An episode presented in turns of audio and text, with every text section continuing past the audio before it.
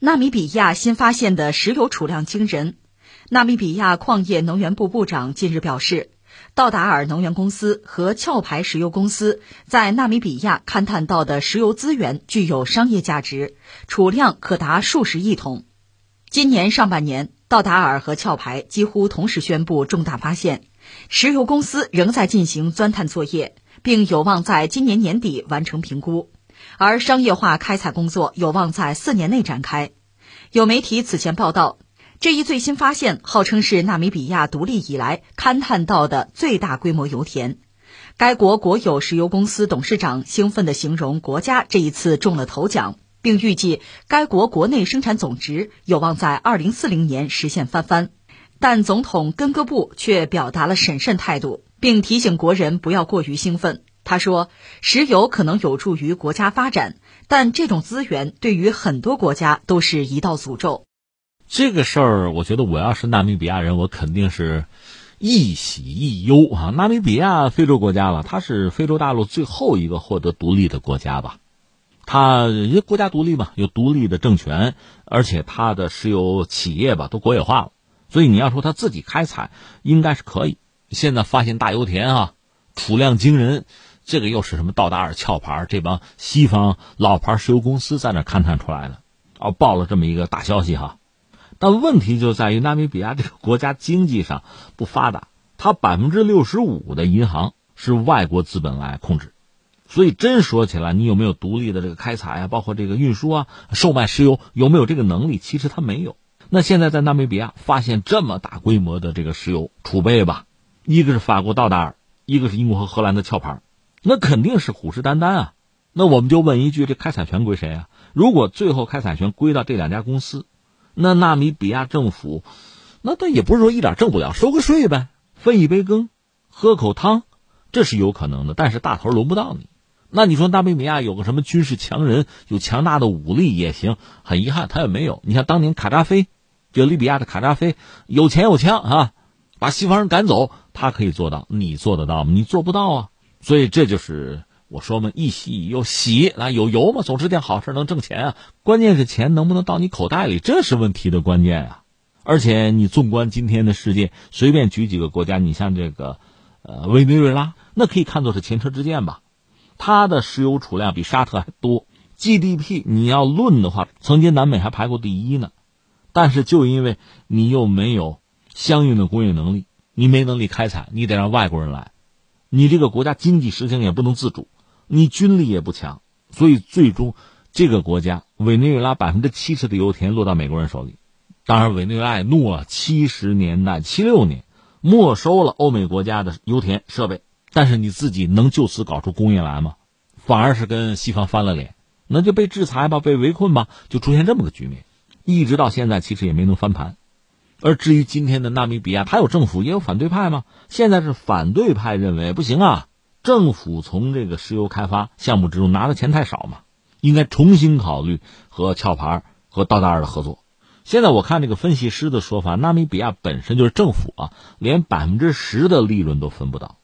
但是油田在你们家，真出了什么问题啊？什么勘探失败或者一系列的意外，那你承担啊？人家是拍屁股就走人呐。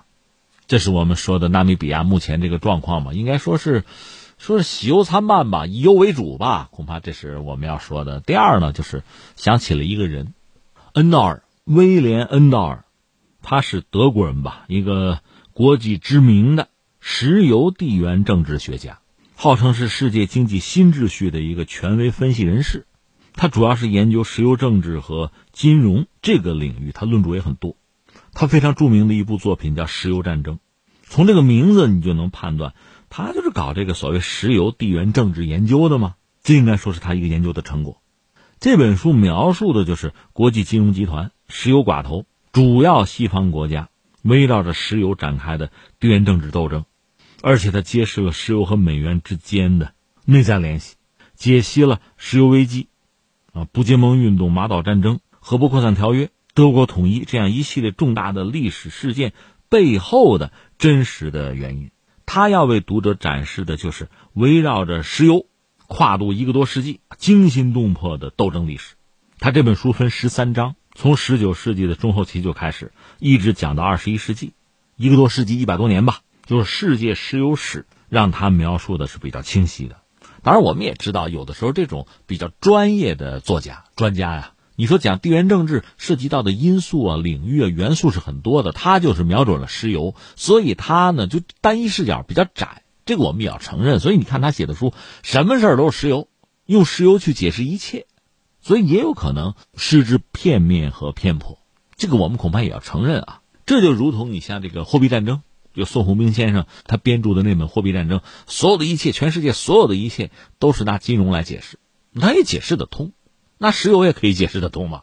其实，即使不看他就《N 二》这本书，就以我们对石油的这个了解，恐怕也能够大概的理出一个时间轴线，理出一个石油对当代的国际政治的影响。其实中国古代像沈括的《梦溪笔谈》里面可能就介绍过啊，就记录过石油，但那个时候毕竟不是近现代的大工业，这石油的价值和意义不大。一旦到了工业革命，那时候是烧煤呀。我不是经常举个例子吗？工业革命之后，英国人搞了火车，他那地铁地下也是用蒸汽车头拉的，也是冒黑烟的。地下啊，那好多英国人不敢坐地铁，怕熏死。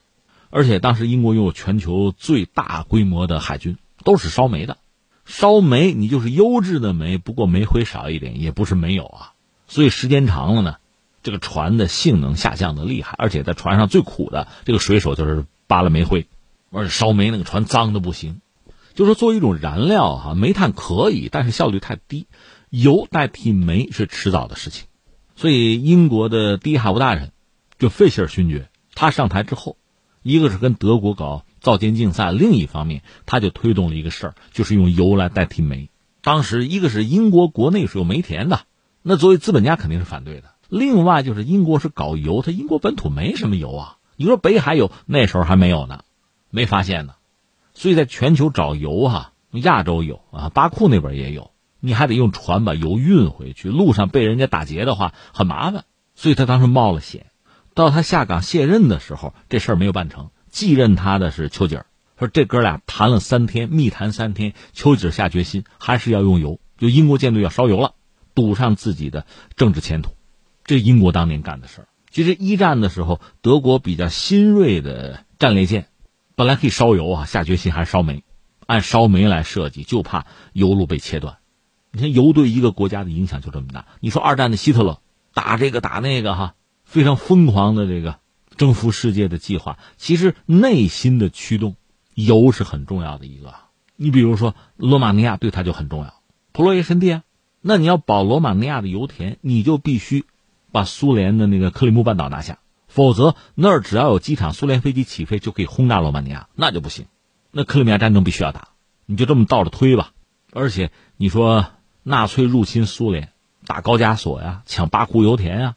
这都是题中应有之义啊！这是巴巴罗萨计划里有的，只不过后来打得太顺，被胜利冲昏头脑。要不是纳粹这帮人脑子也缺根弦呢，他原来拟定的最主要的几个作战的方向，三个嘛，就是北南和和中央集团军群，这三个方向打得倒还算顺吧。但是主要的战略目标吧，一个也没有实现。打到最后也是没有油了，纳粹的战斗机都没法起飞嘛，所以盟军的飞机轰炸德国本土，如入无人之境。到最后就这么惨，那我们也知道，就是中东那个地方有油，那列强就虎视眈眈，都感兴趣啊。你看最后还是美国一统江湖，控制了中东的石油。就这个故事，我们也可以讲下去，你可以看得很清楚。即使说在今天，俄乌战争爆发，这还是进入二十一世纪，人类是达成共识，想用新能源啊，防止全球气候继续变暖啊，都有这样一个共识了。现在俄罗斯对欧洲拧紧阀门，北溪一号不出气儿了。而欧洲还要想办法从全球其他地方去找油气资源，而纳米比亚在这个时候，那爆出来消息还不是他报的，就是呃道达尔和壳牌报的，发现那个大的石油储备了，这个对欧洲肯定是一个定心丸，对全球的能源格局会产生很大的影响。当然，最终呢，地底下有油，把它打出来，把它炼出来，那是需要一个周期，需要过程的，也需要投资，所以这个能源格局就在逐渐的发生变化。最终是不是远水不解近渴？欧洲人能不能真正拿到吃到纳米比亚的石油？这个先放在一边。但是纳米比亚有了油，怎么说呢？哼，恐无宁日啊！